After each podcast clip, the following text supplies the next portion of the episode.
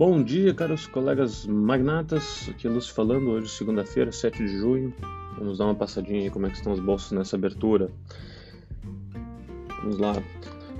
Nessa manhã aí, Xangai fechando em alta de 0,21%, a bolsa australiana aí fechando uma quedinha de 0,2%. Nesse momento aí, os índices futuros nos Estados Unidos com uma leve queda, próxima estabilidade aí, caindo 0,04%, a Nasdaq caindo 0,1%. Então tudo aí para começar um dia relativamente tranquilo. No calendário econômico, nessa madrugada aí tivemos alguns dados na China aí que vieram um pouco abaixo do esperado, mas não tiveram tanto impacto na bolsa chinesa. É, agora, às 8h25, teve o Boletim Focus aqui no Brasil. É, vamos dar uma, daqui a pouquinho eu vou dar uma olhada nele ali, a gente passa o que, que a gente achou sobre ele.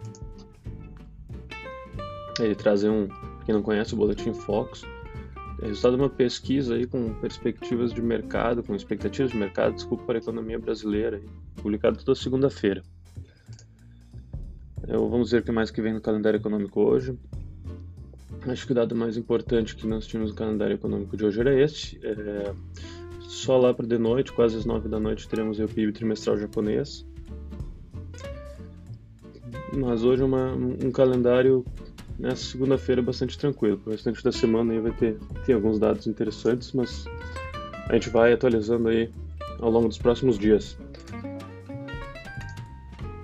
Uh, vamos dar uma olhadinha como é que estão as commodities.